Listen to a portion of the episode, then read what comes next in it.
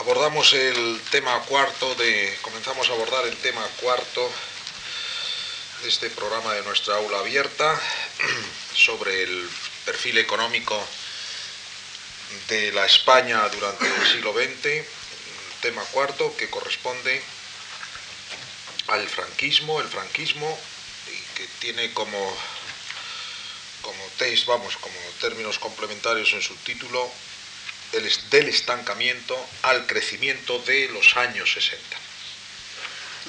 Antes que nada, déjenme de nuevo agradecerles muy sinceramente su asistencia, una vez más, su atención, y les eh, quiero decir también en voz alta, para empezar, que quizá este es un tema que nos exigirá eh, proceder con especial sentido de, la ecuanimidad, de, la ponderación, de la objetividad, porque es un tema eh, muy cercano ya a nosotros que no solo por la proximidad, por el conjunto de, hechos que, encierra ese periodo de la historia española de nuestro tiempo, pues es todavía un periodo muy susceptible, muy, muy suscitador de, de toda una serie de valoraciones de uno y otro tipo, ¿no?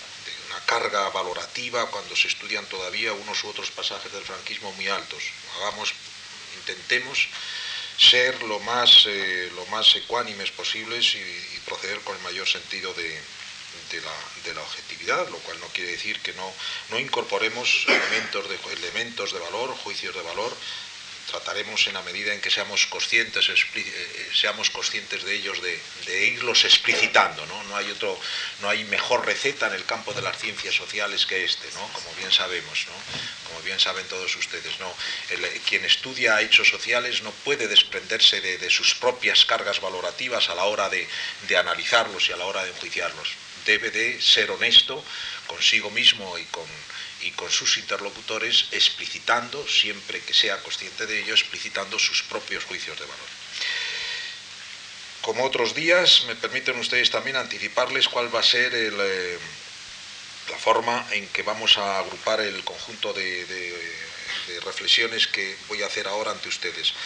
Vuelvo a, acudir a, dos grandes eh, epígrafes, a, dos partes en mi exposición y tratando de que nos quede también un, minuto, unos minutos finales eh, para hacer alguna reflexión última epilogal. Las dos partes fundamentales, siguiendo un poco la misma sistemática, realmente el próximo día nos eh, llegaremos a ese punto de nuestro programa, digamos que completa el recorrido cronológico, ¿no? Eh, pues todo el recorrido cronológico, como verán ustedes, aquellos de ustedes que hayan asistido a las anteriores sesiones, pues seguimos un poco un, parecido planteamiento. En primer lugar, eh, los diversos franquismos que desde el punto de vista de la evolución económica, del crecimiento económico moderno durante, durante la España del franquismo, pueden eh, diferenciarse en función de unos u otras tasas de crecimiento, unas u otros componentes de ese crecimiento, eh, primera parte. Y eh, en segundo lugar, trataremos de entresacar algunos elementos o componentes identificadores, poco de la de, filosofía sería un término demasiado mayúsculo, ¿no? Del estilo, del clima, de, de, lo característico del franquismo en términos de, conducción de los, de los temas económicos, en términos de, digamos, de eso, de, ambiente en el que se desenvolvía la economía española durante el régimen franquista. Primero, por tanto, acudiremos al eje de nuevo del tiempo y a, ese hilo conductor que es la evolución de la renta por habitante en términos reales, como hemos dicho desde el principio, y después eso, algunos elementos, lo que les acabo de decir, algunos elementos o componentes identificadores del franquismo desde la perspectiva de, la, economía. Vamos a ello y además voy a hablar de, y vamos, y esto nos, obliga a hablar de temas que muchos de ustedes o todos ustedes conocerán muy bien por estudio, por vivencias, eh, por tanto vamos a tratar de a ver si acertamos en, proceder con, ecuanimidad y con objetividad. Primero, los diversos franquismos desde un punto, podríamos titularlo así el primer epígrafe, los diversos franquismos desde la perspectiva del crecimiento económico. ¿eh? los diversos franquismos. Por supuesto, partimos de que tampoco desde la perspectiva económica hay, único, hay un único franquismo. Yo creo que desde la historia cultural eh, o desde la historia social, desde el conocimiento de la evolución, desde, la, perspectiva de la evolución de, la, cultura o de la sociedad, no hay un único franquismo, hay diversos dentro del régimen franquista hay diversos, digamos, subperiodos relativamente bien diferenciables. Desde la perspectiva económica, lo primero que hay que decir es que, desde luego, en fin, les digo cosas muy obvias, permítanme a efectos de sistematización, que no las pasemos por alto, no las pasemos por alto, no hay un único franquismo, desde luego. Pero tampoco hay dos franquismos. Y aquí entonces hay que subrayarlo un poco, porque con demasiada frecuencia se ha tendido a ver desde la perspectiva económica en el franquismo, en ese largo régimen, en esa, alguien ha hablado de era, la era del franquismo, porque fue larga y se hizo tal vez especialmente larga para muchos de los que vivieron el franquismo. Fue un periodo largo, casi 40 años.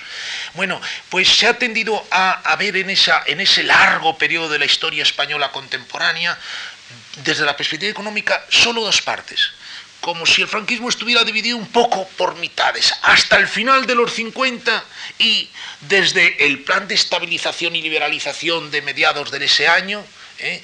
a partir de ahí otro franquismo. Hasta el 59 sería, digamos, un periodo de crecimiento apenas perceptible de, con todo tipo de coerciones, con todo tipo de, de, obstáculos para el crecimiento que provendrían del, de la cerrazón frente al exterior, del rígido intervencionismo interno, etc. Y a partir del 59, como si las cosas cambiaran un poco de, la, de la noche a la mañana y nos encontráramos, digamos, con una senda mucho más deslizante en donde se empiezan a encontrar tasas de, empezar, se empiezan a registrar tasas de crecimiento ciertamente importantes. Los 60, entre comillas, los 60 que en España llegan como se fuerza un poco el ciclo, pues llegan prácticamente hasta la víspera misma de la muerte de, Franco, ¿no? hasta, hasta el mismo 75, desde luego hasta el 74 habría, yo insisto, lo que voy a tratar de, eh, eh, eh, de, poner de manifiesto de entrada es que desde la perspectiva, si cogemos este indicador, si nos volvemos a fijar en este indicador que nos ha servido guía en todas nuestras exposiciones cronológicas de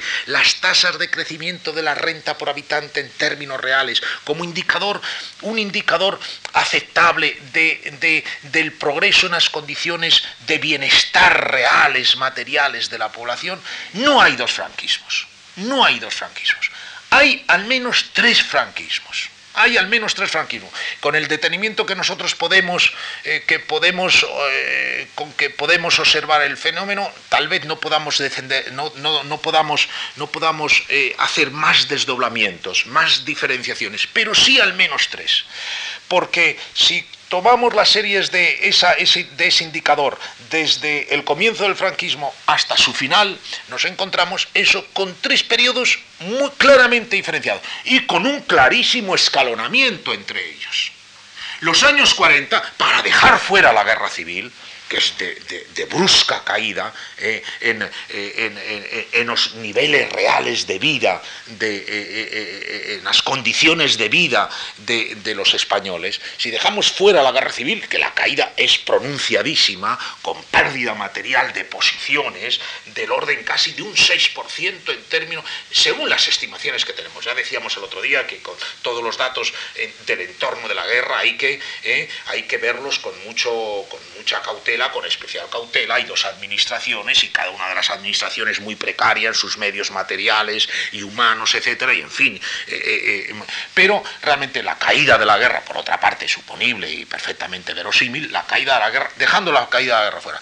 Del año 40 hasta el año 50 nos encontramos con que este indicador ah, que nosotros nos sirve de guía, vuelvo a decirlo, el crecimiento es modestísimo de nuevo, del orden del 1%, y fíjense, estamos hablando de una economía que sale de una guerra, que termina una guerra y que por tanto está todo por hacer, está todo por reconstruir. El crecimiento en todos los años 40, la media de los años 40 es del 1%. Y los segundos 40 no fueron notoriamente mejores que los primeros en términos de renta por habitante. Todos los años 40 es, digamos, una, un perfil muy plano el de la economía española. Para una economía que salía de la devastación de la guerra, salía del estrangulamiento, de la paralización, del parón que había provocado la guerra.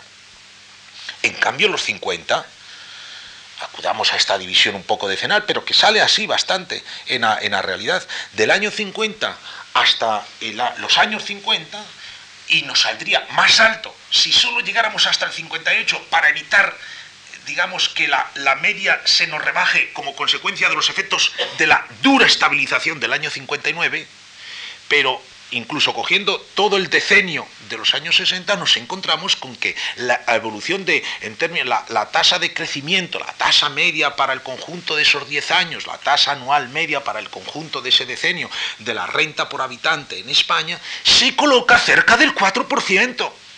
Se coloca cerca del 4%, no llega a 3,8 para el conjunto del decenio. Del todo diferente a los años 40.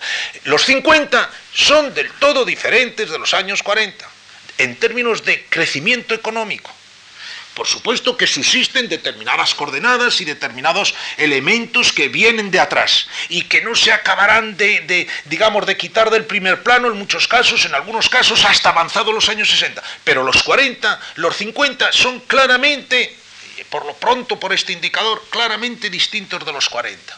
Se crece del orden de un 3,8, nos salen, digamos, los datos, vamos, nos salen los datos de las series que estamos manejando, que como saben ustedes, ya lo hemos dicho desde el principio, el profesor Juan Carlos Jiménez lo remacha uno y otro día, pues son las, las que nos dan los datos más consistentes y más creíbles al día de hoy. Y los 60, por tanto, los 50, diferente. Y los 60, cuando vemos el crecimiento de los 60 nos damos cuenta perfectamente de este, de este escalonamiento al que yo les hacía referencia hace un momento y se nos convierten una vez más también desde la perspectiva del crecimiento económico los años 50 como los eh, formando una especie de decenio bisagra es un decenio bisagra entre el antes y el después, entre un antes y un después, vamos, entre un comienzo y un, entre una etapa inicial y una etapa terminal del franquismo, una etapa no terminal, sino una etapa posterior del franquismo. Porque en los 60 el crecimiento está muy superior, muy por encima del 6%, que es un crecimiento realmente, el hito histórico se alcanza la cota más alta de todo el crecimiento durante el curso de la industrialización española, según las series nuestras que arrancan de 1850 y terminan hoy. Terminan hoy. La, cota más alta histórica del crecimiento económico se alcanza en los años 60, un del orden del 6,6, pero claramente diferente del de los 50, que era un 3,8 nada tiene que ver con lo de los 40. Los 50 es una especie de escalón intermedio, pero un escalón intermedio claramente diferenciado. Eh, eh, eh, no tiene el brillo de los 60, pero nada, ya muy alejado de lo que fue aquella realidad de una, de una economía estancada, de una economía bloqueada, de una sociedad todavía traumatizada por el resultado de la guerra civil que fue la España de los años 40 y cada vez que se nos aporta algún testimonio valioso sobre aquellos años que tratan de reconstruir a aquella España, pues más claramente lo vemos. ¿no? Yo he leído el año pasado un libro que me impresionó, sobrecoge, que son las memorias, eh, el primer libro de memorias del doctor Carlos Castilla del Pino, pretérito imperfecto, véanlo ustedes los que estén interesados por la época. Él ingresa en la Facultad de Medicina de la Universidad de Madrid en el otoño del 39 y será estudiante de medicina en aquel Madrid hasta el año 45 y empezará a ejercer como neuropsiquiatra en el Madrid de la segunda mitad de los años 40. Vean las páginas, las 200, 300, 400 páginas que dedica al Madrid de los años 40 y a la España de los años 40, a la Universidad de los años 40. Es realmente sobrecogedor. Si, si es que hiciera falta nos hiciera falta un testimonio para percibir aquello. ¿no? Bien, eh, por lo pronto, desde la perspectiva de el crecimiento económico, por tanto, tres partes, que podríamos, eh, vamos a avanzar un poquitito y vamos a glosar mínimamente cada una de esas partes antes de llegar a la segunda, al segundo epígrafe, estamos en el primero, nos quedaría algo así como, si quieren ustedes, para poner alguna, alguna, alguna rotular de alguna forma los, los, cada uno de estos periodos. Los 40, yo creo, acuérdense de lo que les decía el primer día, aquellos de ustedes que, tuvieron la amabilidad también de, acompañarnos en la primera charla, eh, los 40 cada vez más, también desde la perspectiva económica, es un poco una especie de, final, de final agónico de la guerra civil, la expresión es de Fusi, ¿no?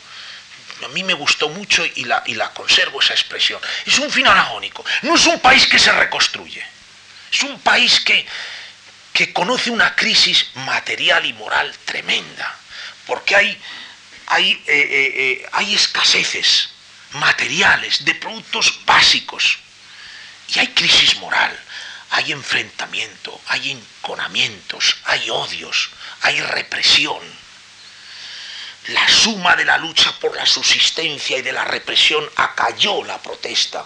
El párrafo estupendo es de Raymond Carr, ese es inglés que también conoce la, la historia española contemporánea. Esa es esa suma tremenda de un país todavía viviendo en clima de guerra civil y que no, realmente en donde en los 40 no hay ese proceso de reconstrucción rápido que se observa en los países europeos más devastados todavía que España durante la Segunda Guerra Mundial y que entre el año 46, 47, 48 han conseguido prácticamente recuperar los niveles de preguerra y a partir del 49 empiezan a, a, subir la cota de sus niveles en sus niveles de vida y sus niveles de prosperidad material, ¿no? Italia, Alemania, Francia. En España no, esa recuperación de posguerra no hay. Hay un estancamiento posbélico sin parangón en Europa contemporánea. Los 40 realmente es las expresiones van saliendo eh, debidas a unos autores u otros, somos acreedores de unos autores u otros. La noche de la industrialización española, Carreras, uno de los autores que más tiempo ha dedicado a reconstruir estas series de las que nos sirven a nosotros de guía, ¿no? Ese, ese, esa pérdida de posiciones en términos netos de prosperidad, ¿no? que, que nos eh, subrayan otros autores los 40E son una especie de final agónico, una especie de, hasta cierto punto, de ir contra la historia. No solo es que se pare la historia, es que hay como un intento de ir contra la corriente de los tiempos, eh, que, que diría Ortega, ¿no? Esto, porque hay incluso un intento de reruralización. Habíamos visto el otro día cómo durante el primer tercio del siglo empieza, levemente, pero empieza a caer la población activa agraria. Hay un proceso, hay un, digamos, una, se aprieta el paso un poco de la industrialización. Eh, determinadas la, la agricultura empieza a modernizarse. La agricultura se bloquea en los años 40, en, un, determinado estadio de, su evolución. Eh, eh, la, función agregada de producción de la agricultura no varía, las productividades se estancan, la población deja de, trasladarse a las ciudades durante una buena parte de los años 40. Hay un proceso incluso de ruralización ¿no? Eh, que, enlaza de alguna forma con aquella pretensión finalmente muy voluntarista, pero finalmente muy fracasada sus realizaciones concretas, aquello de los planes de desarrollo de comarcas o de regiones o de enteras eh, eh, eh, que trataban de, impulsarse en ellas un determinado desarrollo, al margen un poco de la lógica del mercado, al margen un poco de las exigencias de la, la lógica económica, ¿no? El plan Badajoz, el plan Jaén, que finalmente quedaron en, en muy poco, ¿no? Hay un intento un poco de, no solo de, no solo se detiene el tiempo, hay incluso como que si se tratara de, revertir algunas tendencias de fondo que venían de la primera parte del siglo, el primer tercio del siglo.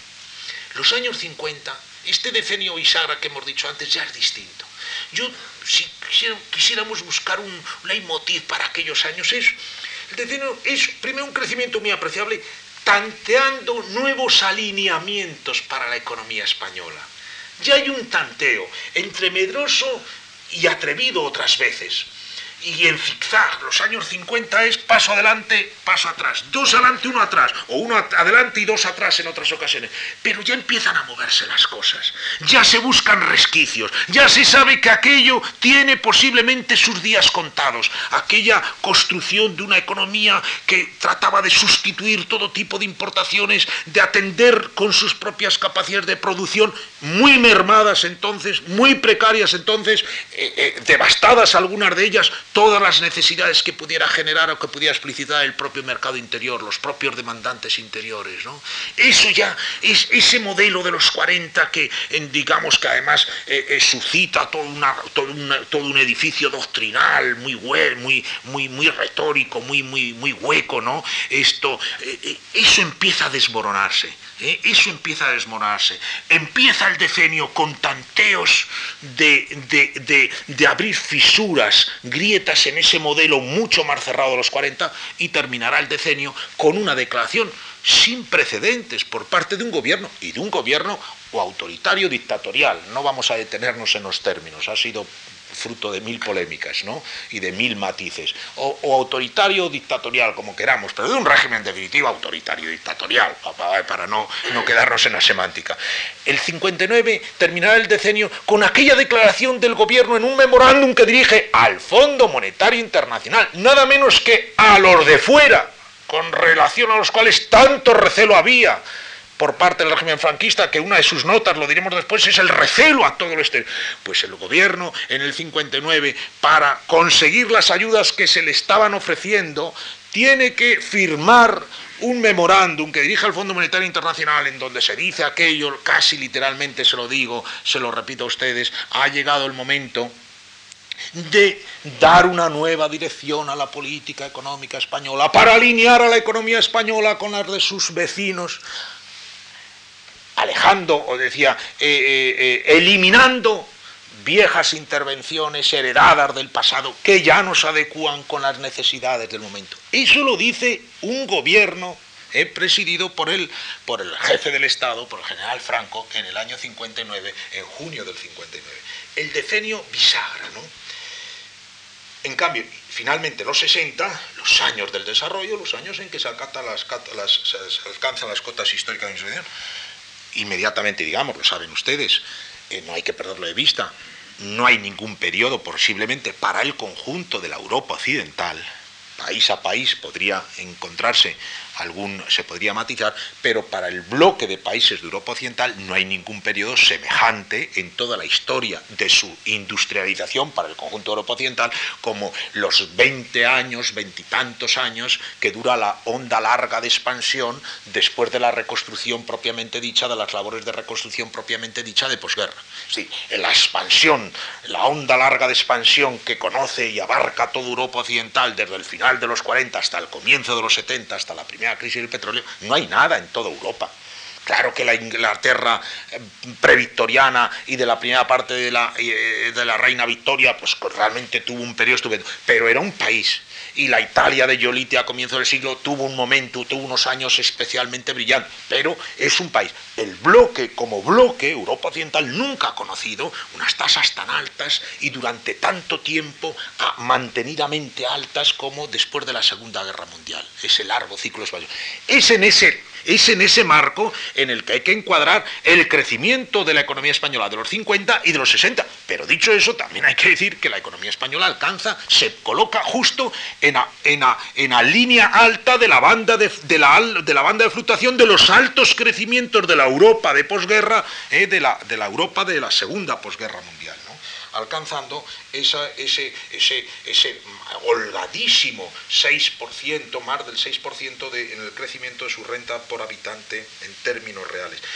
Los 60 diríamos, por una, digamos, eh, eh, a final agónico, tanteos de, de, de, nuevos alineamientos, los años 50, los 60 sería subirse al tren de la expansión a poder ser pagando el menor coste posible, pagando, eh, evitando algunos peajes, ¿no? Evitando algunos precios, sobre todo en el franco institucional, en el franco político. Eso fue un poco, se podría sintetizar la, lógica del régimen. Vamos, si me permiten ustedes, no deteniéndonos demasiado, porque ya hemos dicho algunas cosas, a glosar un poquito más cada uno de estos tres franquismos que nos salen desde la perspectiva del crecimiento económico. No quiero, otros días he abusado de su paciencia y de su benevolencia, no quiero hoy pasarme. Esto los 40, ya lo saben ustedes, todos los datos coinciden. No solo este que hemos eh, eh, eh, utilizado y que hemos recordado, el de la renta por habitante, la caída del consumo, la congelación en los niveles de preguerra de los índices de inversión, todo coincide en los años 40. En la primera parte y en la segunda parte. Fíjense, hay, un, hay un, dato que cuando yo lo manejé hace 10 o 12 años para hacer un trabajo que me pidió el profesor Nadal, precisamente, me gusta citar a los, a los grandes maestros, esto me llamó la atención. Ocurrió comparar crecimiento, qué había pasado con el, el Producto Industrial en España en la segunda mitad de los 40, cuando observé que la Italia de la segunda mitad de los 40, como Alemania de la segunda, Alemania federal entonces de la segunda mitad de los 40, Francia, los años 40, ¡bumba!, doblan sus productos industriales tiene sentido. Hacen un esfuerzo de reconstrucción muy grande y claro, el año 45 eh, está muy bajo el índice de producción industrial porque todavía son, es el año final de la guerra. Por tanto, digamos, la, reconstrucción, en cuanto se ponen manos a la obra de reconstrucción, ¡bumba! Se, notan unos, unos resultados muy grandes. Se dobla la producción prácticamente en cinco años, los índices de producción industrial. El índice de producción industrial en España del año 45 se compara con el del año 50 y apenas ha crecido un 10%. Y los otros se han doblado. todos los indicadores de los años 40 que yo de verdad, honradamente, he utilizado, me devuelven esta misma imagen de un pasaje muy sombrío en nuestra historia económica, eh, de nuestra historia económica contemporánea, que sabemos que no solo es de nuestra historia económica. Hoy traía a la prensa ese, ese libro que, yo estoy deseoso ya de, conocer, ¿no? dirigido por el profesor, el profesor Santos Juliá, eh, Las víctimas de la guerra civil, las víctimas civiles de la guerra civil, ese número escalofriante, 120.000 muertes registradas nominalmente, con la relación nominal de muertos civiles, una buena parte de ellos, más de la mitad, después de la guerra civil. Ejecuciones durante los decenas de miles de ejecuciones después del año 39. Exilios por centenares de miles, desplazamientos en, número realmente muy elevado también de, población de unas, de unas zonas a otras del territorio. Hay crisis material, hay crisis moral, espiritual, ¿no? en la sociedad española, y tenemos muchos de ellos. Hay una sociedad dividida, enfrentada, atemorizada, en un clima de aislamiento del exterior. Hay que recordarlo, yo a mis alumnos se lo digo de vez en cuando, que el país estuvo aislado, no solo económicamente, políticamente, diplomáticamente, la frontera con Francia se cerró en el año 46, se apenas, y con algún intervalo, pero no se abrió, no quedó franca hasta el año 50. Eh, Naciones Unidas se crea al final de la, de la, Segunda Guerra Mundial. España no entrará hasta 10 años después, no será miembro de Naciones Unidas hasta el año 55. Hasta el año 55. El país era un país que vivió durante los años 40 todavía, digamos, muy, muy, muy, eh, muy, eh, muy en clima, digamos, de, ese, un final agónico a la guerra civil. A mí me gustó y me, creo que es importante esa expresión, retomar esa, retener esa expresión. La significación de los años 40 ya lo hemos dicho. Eh, para terminar con ello, rapidísimamente, vuelvo, vuelvo a decírselo, corte de tendencias de cambio observadas en la primera mitad del siglo. Esos años, los años 40, es como si se detuvieran las cosas y como se encapsulara la realidad, como si hubiera una especie de coágulo ahí en la historia de la, del siglo XX en España, en términos evolutivos, en términos de, de líneas de cambio apreciables, algunas no muy explícitas, ninguna tal vez muy brillante, salvo los cambios en la demografía, lo recordábamos el otro día, pero los años 40 es, se, congela un poco la historia, no sé, se bloquean ahí esas líneas de cambio. Es cuando la distancia de los niveles absolutos de renta con relación a nuestros vecinos europeos se agrandan más todo el 20, la, banda de fluctuación con relación a la media que nos da la suma de eh, Reino Unido, Francia Alemania, como hemos dicho, que es un poco nuestro punto de referencia, con eh, nuestro exigente punto de referencia, pero punto de referencia significativo. No, España se ha movido entre el 60 y este 80 que estamos ahora tocando al final de los años 90. Nuestra renta media ha estado entre el 60 y el 80% de estos grandes vecinos nuestros de Europa Occidental salvo en un momento. Al final de los años 40 al final de los años 40, cuando la Europa que ha estado en un bando u otro en la Segunda Guerra Mundial ha terminado sus labores de reconstrucción propiamente dichos, de reconstrucción material, de las devastaciones, de la destrucción de la guerra, al final de los años 40 la renta media española es un 50% de la renta de Europa, de la renta de, la renta de, estos países occidentales, de, de estas potencias económicas occidentales salvo en ese momento la línea de fluctuación está entre el 60 y este cercano ya valores, esta, esta, cercanía al 80% con el que está terminando el siglo. Hay un corte de tendencia, se corta la urbanización, se corta el proceso de urbanización, se corta la diversificación industrial, se bloquean las relaciones con el exterior, se corta el proceso de creatividad también en el mundo, en el mundo universitario y en el mundo científico, la pérdida de capital humano que provocó la guerra, tal vez fuera la pérdida al final más con más proyección, con más trascendencia, porque se tardó una generación posiblemente en reconstruir escuelas, departamentos, líneas de investigación. La pérdida de capital humano por quienes se fueron y por quienes, quienes quedándose dentro no quisieron reemprender sus líneas habituales de, o no pudieron reemprender sus líneas habituales de actividad en el campo de la, de la creación cultural y científica, eso, esa pérdida de capital humano, difícilmente valorable, que no siempre se ha tenido debidamente en cuenta, yo creo que ahí está uno de los mayores costes eh, que provocó el conflicto. ¿no?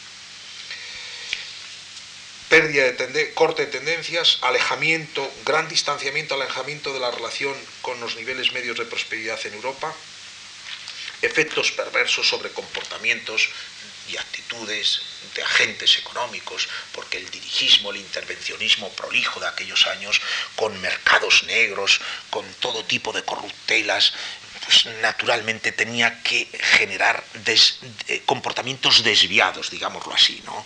Eh, utilizamos ese eufemismo, ¿no? de, comportamientos desviados de los agentes económicos, ¿no? Eh, el, empresario se dijo, y era verdad, la, deformación de la antesala del ministerio. El, empresario sacaba mucho más a la postre, dedicando su jornada a la antesala del despacho funcionarial donde se tomaba la decisión última, que, velando por la debida combinación de sus factores de producción y, velando por el coste de, una u otra fórmula de combinar los factores y preocupándose de la promoción de los productos, ¿no? Era lo importante era conseguir licencias de importación, licencias de circulación de productos, eh, licencias para colocar unos u otros en unas determinadas zonas, ¿no? Aquella España de los salvoconductos, del régimen de expediente, ¿no? Los años 50 y ya son totalmente, insisto, me parece que no hay dos franquismos sino tres desde el punto de vista del crecimiento económico, permitan ustedes, permitan ustedes que lo vuelva a repetir, decenio bisagra, en toda Europa los 50 y los 60 de luego es una eh, época, es un escenario de recuperación de los desarrollos aplazados hasta cierto punto por las dos guerras mundiales y por la crisis de los años de la, de la época entre guerras, particularmente de los años 30, en toda Europa, digamos, es exactamente después de la Segunda Guerra Mundial, es como si, bueno, eliminadas los obstáculos que de uno u otro tipo pues han impedido, digamos, con una mínima estabilidad el despliegue de capacidades de, crecimiento económico después de la Segunda Guerra Mundial. Toda Europa conocerá esta época de expansión amplia, larga, hasta el comienzo de los años 80. En ese marco, la economía española, laboriosamente, pero desde luego desde muy temprano de los años 50 se, mete, en esa, se mete en esa onda se mete en esa onda. Ese 4% casi de los años 50 es imposible entender si no es atendiendo a que fuera hay, una, hay, un, hay un ciclo económico, hay una fase del ciclo económico extraordinariamente pujante y que a través de unos u otros mecanismos, eh, digamos, eh, eh, transmite impactos positivos y alicientes e incitaciones para el propio crecimiento interior. ¿no? Ya 1950 anticipa lo que va a ser todo el cambio mm, eh, no gradual, zigzagueante, eh, un poco, eh, un poco forzado durante la década, pero cambio, ¿no?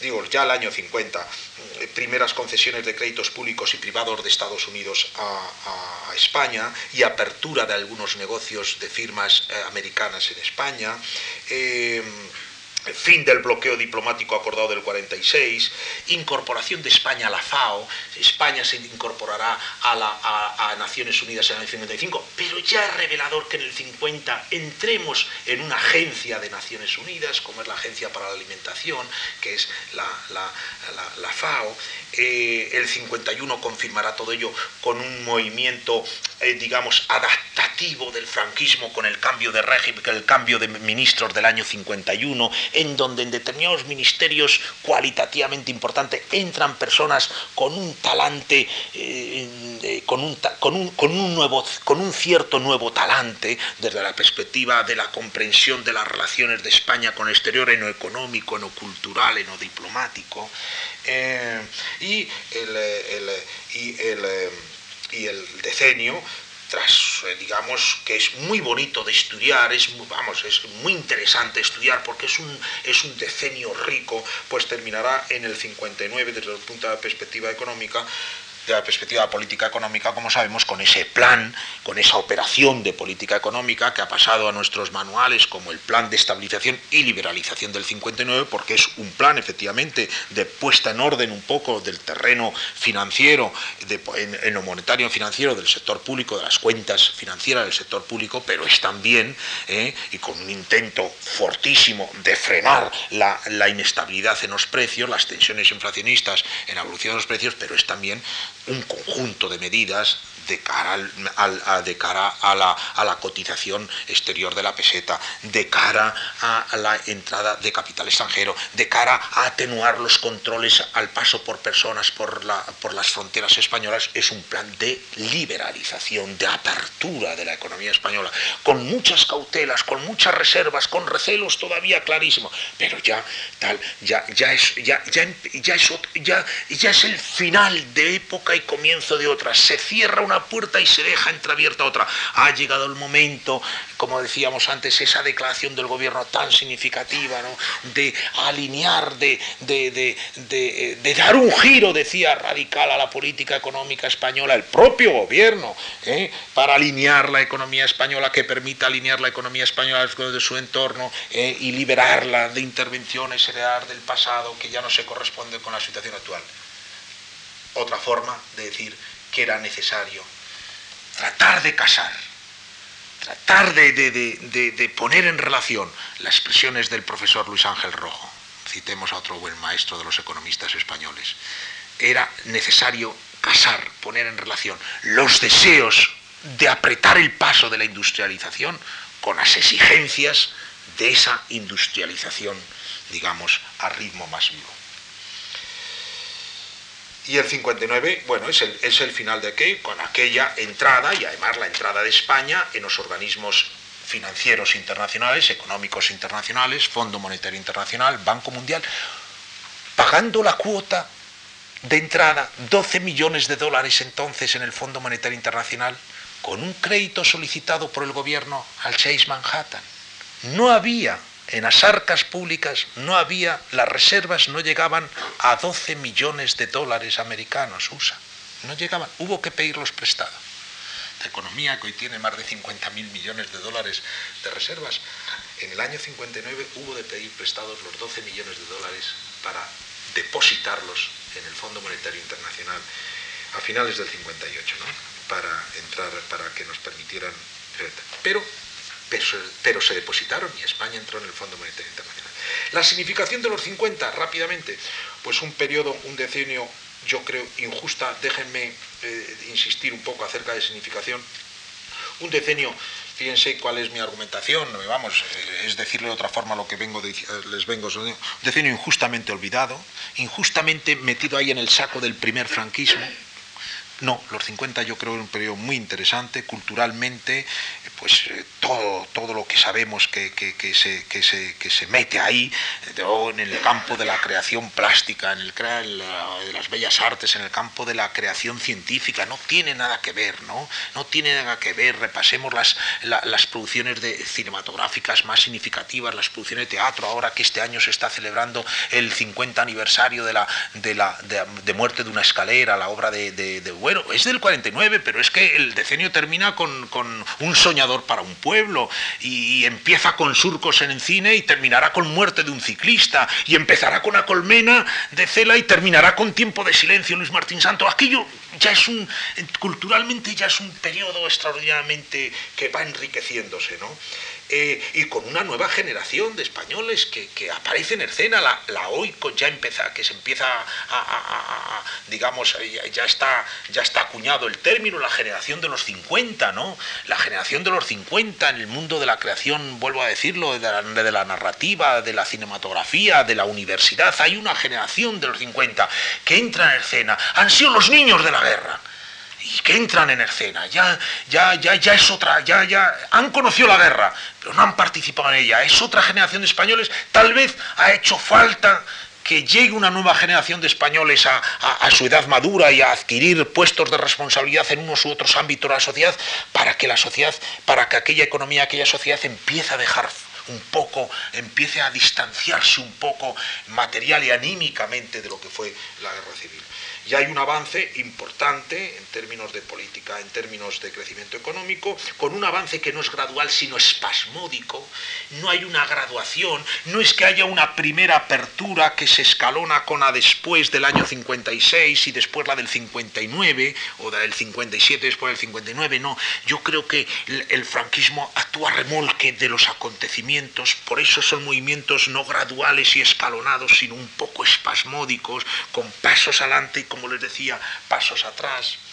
Ya hay un desenlace al final, y el final de del decenio termina con un desenlace eh, al que incluso el propio franquismo o los sectores más conspicuos dentro del franquismo se resisten, pero, pero que, finalmente no, no, no, no, se pueden, no se pueden por más tiempo demorar, aplazar, que es esa apertura del final de los 50.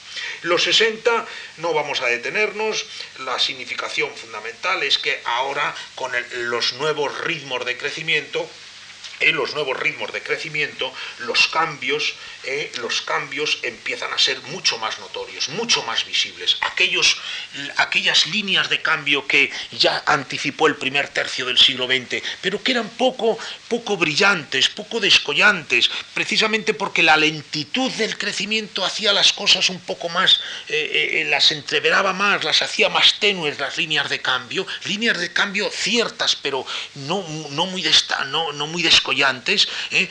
la, aceleración del crecimiento, primero durante los 50 y sobre todo durante los 60, con esa cota histórica que se alcanza de, por encima holgadamente, como decíamos antes, del 6%, ahora en los 60 lo que destaca es una sociedad que cambia rápidamente. La imagen de los 60, para quienes la hemos estudiado, para quienes la vivimos, ya digamos con en la mayoría de edad, los años 60 es una España que cambia día a día, año a año. Es una sociedad que está cambiando en lo demográfico, en lo cultural, en prácticas, en comportamientos, en actitudes, en economía.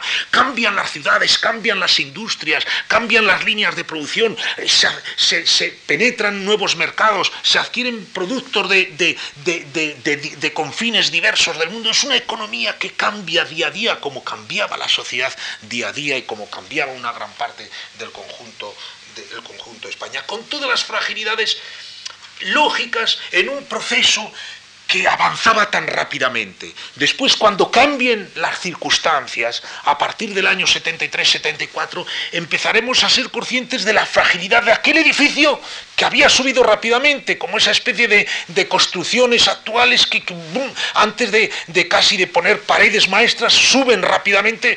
Tal vez haya un momento de cierta fragilidad, ¿no? ¿Eh? Hasta que, eh, eh, los componentes diversos hagan más sólido el conjunto edificado, ¿no? Pero realmente el, edificio del, en términos de crecimiento económico español durante los 60 subió rapidísimamente durante aquellos años.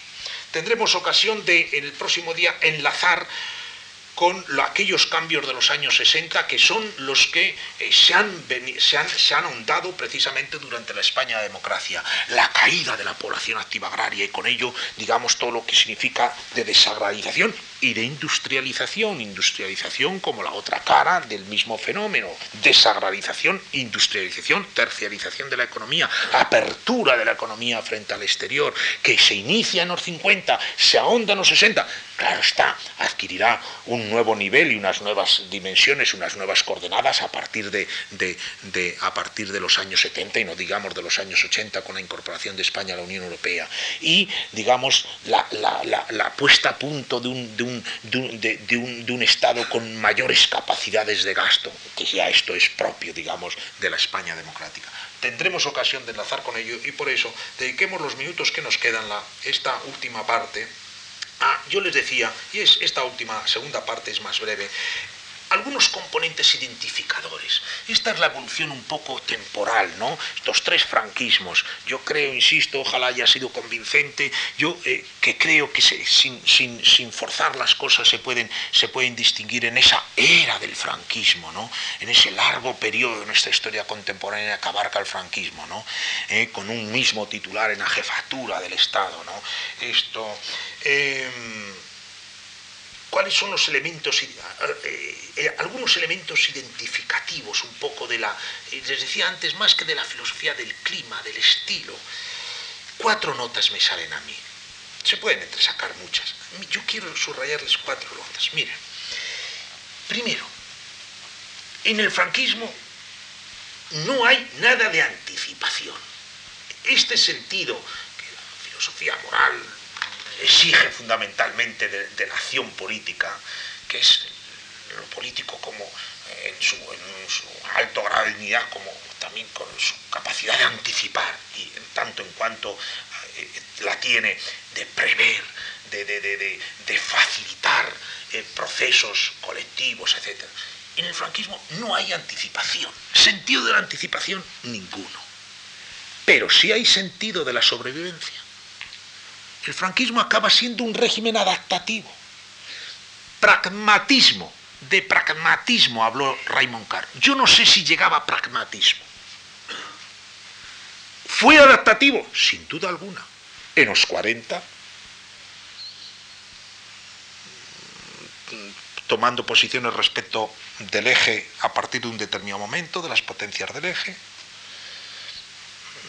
guiñándole el ojo a Estados Unidos o permitiendo que le guiñara el ojo a Estados Unidos a partir de un determinado momento. En los 50, apertura al comienzo, otra apertura a mediados, eh, siempre en función de, situaciones externas. Hay, que, hay adaptación. El franquismo de los años 60 no es el de los 40, pero tampoco el de los 50.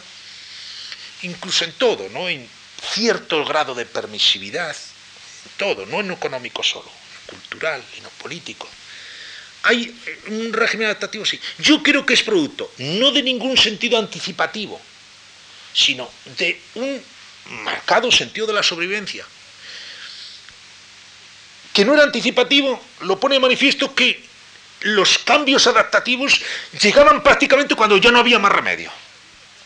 Aquella circunstancia del 58-59, no había 12 millones de dólares de reservas para pagar la, cuota de entrada en el Fondo Monetario Internacional. Hubo meses en que no se podía seguir comprando un barril más de petróleo, que estaba, estábamos al borde del estrangulamiento de las cuentas exteriores. Se dejaban pudrir un poco las cosas antes de proceder a cambiar. Se cambiaba cuando no había más remedio. Yo creo que había instinto de sobrevivencia en este sentido, de supervivencia, pero desde luego ningún sentido de la anticipación y desde luego, pero que el régimen fue adaptativo, sin duda, con una retórica doctrinal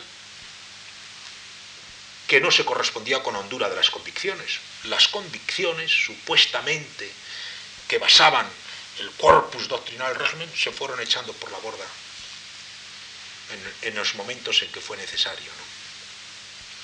Segundo, ya lo he anticipado, por eso vamos más rápido. Los los impulsos para esos cambios provinieron casi siempre de fuera. Yo creo que provinieron casi siempre de fuera.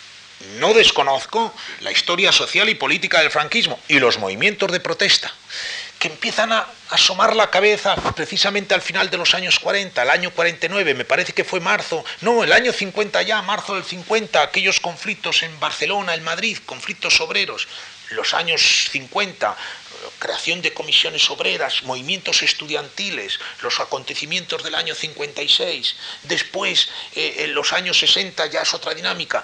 No, el, propio empresariado más ilustrado que, veía que aquello, que, había que abrir ventanas y que aquello, que, aquello coartaba posibilidades de negocio de expansión. La creación del Círculo de Economía en Barcelona en el 57, 58 es muy significativa en ese sentido.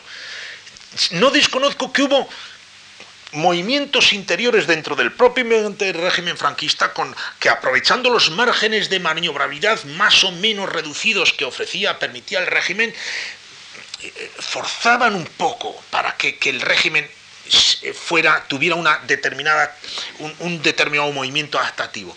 Pero yo creo que los hechos determinantes que provocaron los cambios y las sucesivas adaptaciones hay que verlos desde fuera. Fueron fueron cambios en la escena internacional. El propio decurso de la Segunda Guerra Mundial, su final, la guerra de Corea, la, redivisión que aquello provocó un poco geopolítica a escala internacional, la convertibilidad generalizada de divisas en el 58, la creación de la Unión Europea, bueno, de lo que hoy es Unión Europea, de la firma del Tratado de Roma en el 57, que España se queda al margen, la única moneda del occidente europeo que no era convertible. Un desastre porque aquello limitaba al máximo nuestras capacidades de importar, ya no de exportar, de importar. Y esta es una economía que, a pesar de todos sus esfuerzos de autarquía y de sustitución de importaciones, siempre ha dependido de bienes de equipo y determinadas materias primas energéticas y no energéticas que provienen del exterior, entre otras el petróleo. Y había que hacer movimientos adaptativos. Y lo mismo en los 60. Entonces yo creo que los impulsos venían afuera. Ullastres, aquel ministro de Comercio que fue uno de los protagonistas del, Alberto Ullastres de la estabilización, ministro de Comercio a la sazón en el año 59, entra en el cambio de gobierno del 57, saldrá en el cambio del gobierno del 62, llegó a decirlo. La estabilización, dijo, habrá que hacerla desde fuera. Palabras del 58. ¿Qué quería decir? La estabilización era ellos conscientes que era necesaria nos la tendrán que imponer, porque aquí hay demasiada resistencia, no sé, porque devaluar la peseta del orden de un 50 o un 60% de su valor oficial, como se hizo en el 59, para un régimen, para cualquier régimen, más para un régimen autoritario y era y no se podía hablar del tema. La estabilización, dijo Yastres muy lúcidamente, ah, nos la tendrán que hacer desde fuera. Y el asesoramiento técnico de los funcionarios, altos funcionarios del Fondo Monetario Internacional fue clave en el 59. Más, cuatro notas les he dicho, muy rápidamente.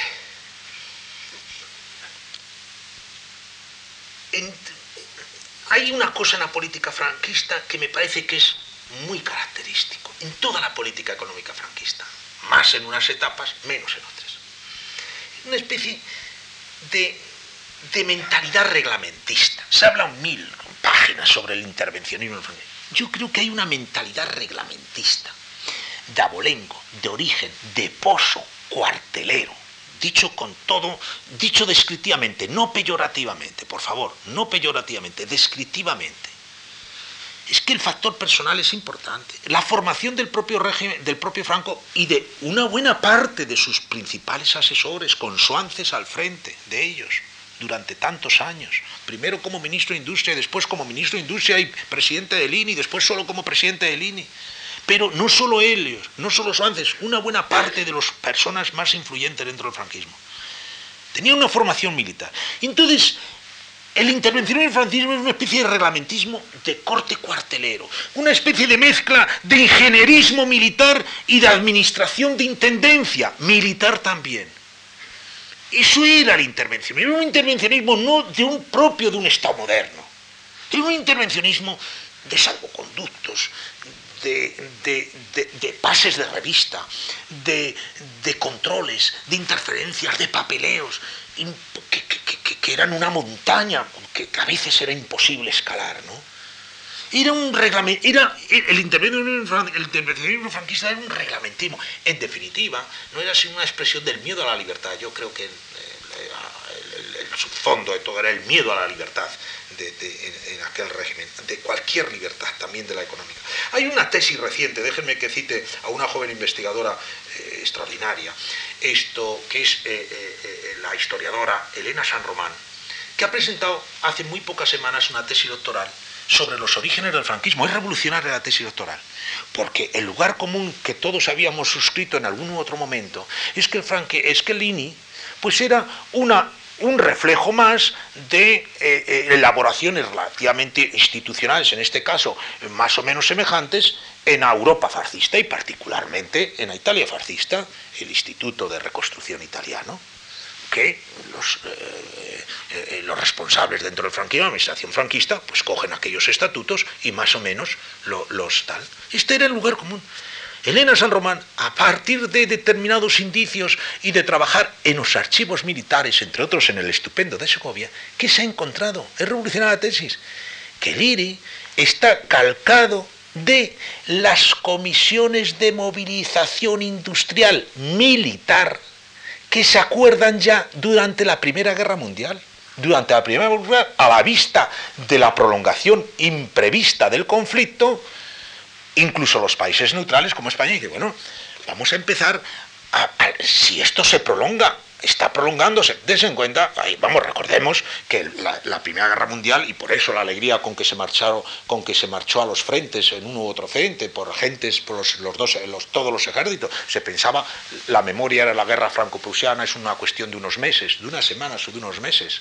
Entonces, conforme iba prolongándose, sin edí el conflicto, claro, entonces, también en la neutral España empiezan a, los cuerpos militares empiezan a hacer cálculos acerca de, para el, mantenimiento de sus propias industrias militares, sus propias necesidades, de cuáles son las necesidades que tienen. Y se crean unas comisiones de estudio por, de corte sectorial eh, eh, con en un determinado organismo, que fueron aquellas comisiones de movilización industrial por si acaso las necesidades de la contienda, tanto si España era beligerante como si entraba en guerra, eh, exigían unas u, otras, unas u otras prestaciones a la industria. Ese es el origen y lo, ha demostrado documentalmente tal. ¿Quién está en aquellas comisiones? ¿Quién es un joven militar entonces en aquellas eh, participa en aquellas comisiones y se embebe en aquel clima? Suances. Entonces, poco a poco, digamos, ese es el clima que después se acabará reflejando a partir del 38-39 los diversos borradores del INI que acaba teniendo, eh, que acaban haciendo, si mal no me equivoco, si no mal no recuerdo, perdón, si mal no, eh, recuerdo, en el año 41.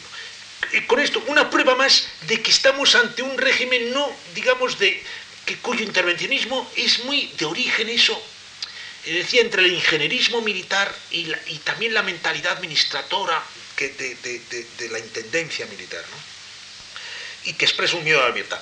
Y cuarta nota, el miedo a la libertad desde la perspectiva de lo exterior, ¿qué es? ¿Y qué fue? Recelo al exterior. Esta es una cuarta nota. desde la perspectiva de lo económico, eso está clarísimo. El franquismo recela de lo exterior.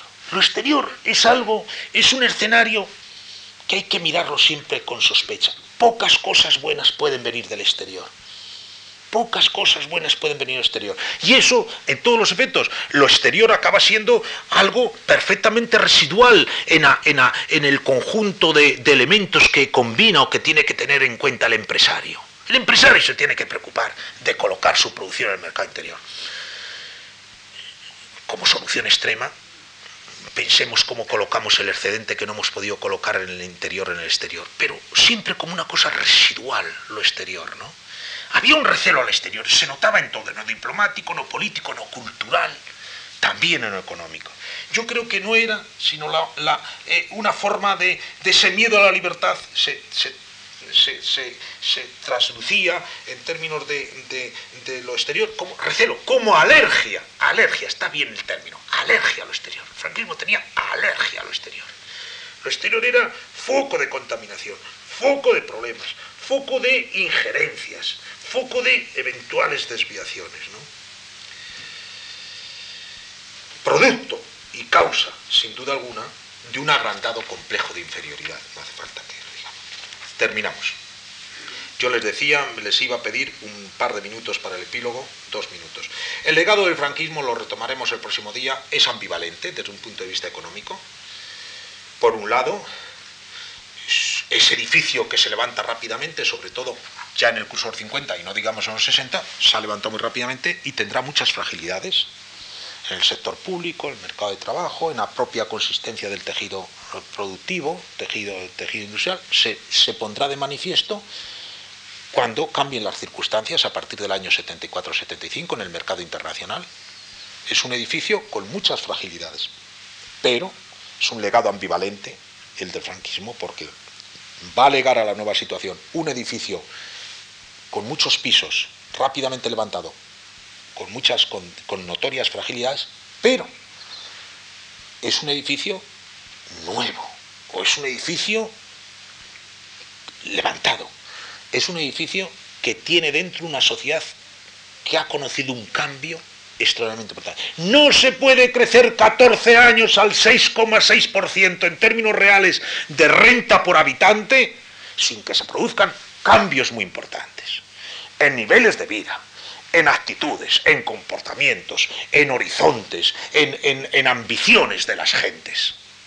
Y eso ocurrió. Y la sociedad de, como sabemos, que termina el franquismo, la sociedad española es una sociedad que ha cambiado. Ha aparecido una nueva generación. A la del 50 le siguió la del 68 en escena, ya en aquellos años, ¿no? En los tempran, digamos, la temprana aparición en escena de lo que después ha conocido, se está conociendo por la generación del 68. Es una sociedad que ha cambiado. Y es una sociedad al final del franquismo que precisamente porque ha cambiado es muy mayoritariamente deseosa del cambio, del cambio institucional, del cambio político también, pero una, una sociedad que propende mayoritariamente, qué bien nos lo demostraron las sucesivas elecciones democráticas a partir del 77, que propendía a la moderación. Ya no era una sociedad crispada, ya no era una sociedad enconada, enfrentada, que viviera una situación radicalizada en ese sentido. Una sociedad que propondía posiciones moderadas, ¿no? y, a, mirar hacia adelante y ya no tanto hacia atrás. ¿no? En ese sentido, la, la ambivalencia del legado último, ¿no? desde esa perspectiva. Y déjenme una palabra más, ¿no? El final del franquismo, aquel 75, aquel otoño del 75 dramático, para quienes lo vivimos y para quienes no lo hayan vivido, otro pasaje un poco sombrío, no un poco, muy sombrío de la, de la, vida, de, la, de, nuestro tiempo, de nuestra historia colectiva, ¿no? aquellas ejecuciones de septiembre, aquellos estados de excepción consecutivos en apenas cuatro o cinco años, cuatro o cinco estados de excepción, aquel enrarecimiento general, eh, pues no deja, de aquellos últimos meses no deja de ser hasta cierto punto un final simbólico, ¿no? tuvo, digamos, eh, hay, hay elementos simbólicos respecto de las propias limitaciones del régimen. ¿no? La crisis económica que se adueñó de la, empezó a añadirse de la economía española ya en los últimos meses de vida del dictador, ensombreció el, el brillo de ese tardofranquismo, de ese franquismo de los años 60 y 70. Es como como si esa, esa sombra, una sombra de pronto empezara a, poner un poco en cuestión o a, quitarle brillo al edificio tan rápidamente levantado. El propio régimen, la, la metáfora es muy bonita de Merleau-Ponty, pues a su final, también él fue testigo en su final de su propio desorden, ¿no? Aquellas, aquellas escenas de nuevo durísimas, ¿no? de la cerrazón frente al exterior, los estados de excepción, las provocadas manifestaciones de adhesión ya un poco desacompasadas, fuera de época, ¿no? las ejecuciones.